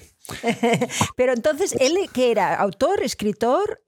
Sí, era escritor y, y escribió algunas de estas pequeñas novelitas, se adaptaron y se rodaron en Almería, precisamente, Mm, Ya que nos han hecho ese comentario. Así Sí. que me encantaría. De hecho, tengo pendiente leerme, leerme estas novelas. A ver Eso es si... un buen proyecto, ¿eh? Eso es un buen proyecto. Cerrarías un círculo muy bonito en tu familia, en todas Sí, partes. mira, eh, eh, Morpheus, que está, que está en eh, Costa Rica. Oye, y, a, y Águeda, a Ana Vivancos, yo que sé, que no solamente están las de talento, que me estoy sintiendo. Sí, sí. digo, aquí tenemos a un pedazo de familia de cine, un montón de Sí, gente sí. apoyando, Eh, nuestra es querida Águeda Orbou, todos, todos. Sí, Ana, Ana- dice que he leído, o sea, las leí mi abuelo Juan, qué fuerte, pero claro que fue traducido a murciano. Um, Ella es Ana, sí. Dice, dice a ver, eh, dice, Joaquín. Joaquín. él es Morpheus, que está donde él. en, en Costa Rica. En Costa Rica, dice Joaquín, tienes una aura maravillosa. Naciste siendo exitoso y vienen cosas increíbles para ti. Pura vida. Pura vida. Qué maravilla. muchas gracias. ¿Ves? Em, esto es, yo recuerdo, yo, yo recuerdo que dijo una vez eh, Carlos Lázaro, cuando director de casting, que dijo, sabes, siempre estuvimos preguntando qué es lo más importante para el actor. Y al final y al cabo él dijo, él dijo, pues lo más importante es de ser majete. ¿Sabes? Pues, sinceramente. Ahora, y sobre todo también que te quiera la gente, ¿no? Y que, o sea, que te sientas respetado, pero también querido, ¿no? Que la gente le guste estar contigo y trabajar y, contigo, ¿no? Sí, es otra cosa que yo, yo, yo siempre digo que, que el- cualquier actor es, es jefe del departamento de interpretación cuando está trabajando. Y, y otra parte de nuestro trabajo es, es un trabajo de liderazgo, ¿sabes? Porque estamos en el, este pequeño anillo que, que tenemos cámaras, tenemos luces, maquillaje, vestuario, peluquería, producción, Guión. etcétera, etcétera. Eh, Absolutamente todo y todo el mundo está mirando a nosotros. Y una cosa que yo encuentro a veces con actores jóvenes es que no entiende el privilegio de estar en el centro de este anillo, que es, ah, No, es- es- muy privilegiado. Eh, el liderazgo es muy importante para un actor entender cómo, cómo hacer que todo lo que, eh, que todo, o sea, cómo inspirar a los otros también a que lo hagan lo mejor posible, ¿no? Yo eso me he encontrado a veces eh, en maestro de esgrima, por ejemplo, ¿no? En, en situaciones donde, donde realmente tú ves que, que- que, mm, puedes ejercer una, una función estupenda de, mm, de, de unión de todos, ¿no? Y eso es lo que más, fíjate tú que aparte de premios, lo que sea, es lo que más me ha gustado, sentirme que para esa película yo había, ¿sabes? Había unido, había colaborado, había, habíamos todos, eh, ¿sabes? Sentido momentos al día, a lo mejor dos o tres solo, pero estos dos o tres momentos eran intensos, que todo el mundo estaba ahí para la misma cosa, ¿no, Joaquín? Oye, ¿sabes- ¿Sabes qué pasa? Que es que además, eh, eh, hostia, es que son, tú cada proyecto, cada película, cada tal, son cosas que recordarás eh, en tu vida, ¿no? Porque al final nosotros casi contamos, no sé si la, le pasa a los demás, pero contamos nuestra vida por, ah, sí, ahí estaba haciendo no Tal, sé qué. Matador, 85, Matador, 92, eh, tal. No. Entonces, eh, que, ¿para qué pasarlo mal, no? Quiero decir, no, joder, es que, es Sí. que quiero decir, no digo que sea un cachondeo, quiero decir, trabaja muy bien, céntrate, tal, no sé qué, pero, pero hostia, es que se pueden hacer las cosas eh, disfrutando también, ¿no? Disfrutando, sí. Sí, sí. Ah, pero había en los 80, al menos en los 80, había esa idea de que la tensión era creativa. Y yo siempre se lo discutía. Claro, claro, claro, eso es. Digo, no, no hace falta tener tensión, hace falta estar eh, absolutamente abiertos y pensando que estamos haciendo la mejor película entre todos y eso lo hemos, lo hemos de cumplir y esa es nuestra responsabilidad. ¿no? Claro, es que esto que dices de la tensión es una de las cosas que quizá afortunadamente hemos quitado. O sea, había como, Sí. como una demasiada testosterona en rodaje, ¿no? Digamos. Sí, sí. Y eso lo hemos ido quitando, eh, eh, que está muy bien, pero también hemos perdido concentración a veces, ¿no? Entonces, joder, un término medio, ¿no? Que estemos concentrados, pero que Sí. quitemos toda esa parte mala, ¿no? Que tenía, eh, yo creo que el- eh, ese, Sí. ese mundo tan testosterónico, ¿no? Que, que- tal. Y yo soy muy, yo tengo, yo soy muy testosterónico, ¿eh? Digo, digo ¿eh? Pero, pero intento enfocarlo en el sentido de, de- con la cabeza, con, tal, con liderazgo. como- Yo, yo- ¿no? yo creo que a veces este, este concepto de este, es- los actores de método, yo creo que hacen así para realmente alejarse del, del hecho de que su trabajo es bastante, mm, ¿sabes? No es un trabajo súper macho. Tú tienes que Ujú. componer un vestuario, tú tienes que decir este tipo de cosas, tú tienes que tener maquillaje y todo. Y entonces lo ponen en balance, ¿sabes? Todo su compromiso y su necesidad de, de- de Sí. sufrir. Pero realmente al final es, es, es, es una cosa que ves más en las películas donde hay, ¿sabes? Acción y violencia, etcétera, etcétera. Esto, esto es, es peligroso. Y recuerdas en Borgia, hay, fue mucho testosterona por ahí. Esto, estas papas españoles, ¿sabes? Bueno, Que pues nos vamos a tener que ir porque él sí, Sí. tiene que ir. Sí, Eh, tenemos que ir. y, y quedamos pendiente de ese encuentro, ¿vale? Sí, con no Sara. Con Sara. Sara, sí, Joaquín. Tengo que pedirte pedidos perdón porque es que yo ya concreté con Sara, con, con, con Belén claramente el día 9 y tal, no sé qué, y no recordaba que tenía esto, que es un compromiso. No te preocupes, no te preocupes, No te preocupes, son las 8 menos 20. Ya, yo creo que de verdad ha estado fenomenal. Muchísimas gracias. Esto es prueba de que nos hemos entendido. Repitamos entonces. Repitamos cuando Muchísimas gracias. Repitamos, repitamos. Me encanta que nos presentes a Sara, que nos hable de tal, de su ayudante de dirección y que estéis juntos. Me encanta. Bueno, solo esto, es que tenemos que decir gracias a todo el mundo que, que ha estado con nosotros, con los comentarios y las preguntas durante este directo y todos nuestros directos. Y entonces, vamos a terminar. Entonces, ah, Joaquín, él quiere decir algo. ¿Yo? ¿No? Ibas a decir- no, No, no, iba a daros las gracias, pero, pero, pero no, no había dicho nada, pero, pero iba a daros las gracias por, por invitarme, básicamente, no eh, eh, simplemente. Gracias a eso. ti, gracias a ti, Joaquín. Pues gracias, Joaquín, y gracias a Belén por, por invitar eh, a Joaquín y estar con nosotros otra vez. Y, y a todos vosotros, muchísimas gracias para viajar con nosotros. Vamos a tener un súper pequeño after show, tiene que ser muy, muy, muy cortito. Recuerdas de seguirnos en, en YouTube, seguirnos en Facebook, darnos un like en Facebook porque estamos como 99 lejos de 10.000. Y también, si tienes interés de juntar a la familia de cine, solo tienes que ir a patreon.com para Asunta Serna en los niveles más altos. Clases, cursos, gestión de la carrera con Asunta. Y también yo trabajo en inglés y pues si quieres mejorar tu acento en escocés, pues eh, llámanos y mira ahí. Y también que tenemos familiadecine.com para eventos que si quieres saber qué estamos haciendo. Y ya está, eh, de todo. Gracias, Scott, porque es muy necesario lo que haces. Sí, gracias. Sí, estoy co- yo soy como un materife. Esto es qui- quién soy. Pues entonces, em, volvemos mañana a las 8 en inglés. y- Buen estreno, que te guste lo que veas. sí, y entonces, hasta mañana. Más y, y mejor. mejor. Pues eso.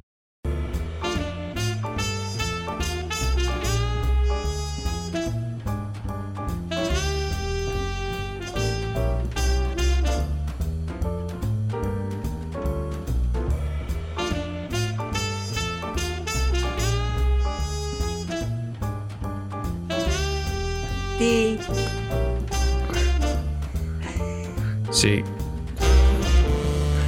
Pues aquí estamos. Gracias, Belén, por, por traer Joaquín. Eh, eh, cojo, Bueno, qué, buena a persona. vosotros que tenéis el espacio y dais la oportunidad de que esto suceda, porque a mí me gustaría muchísimo explicar por qué esto sucede.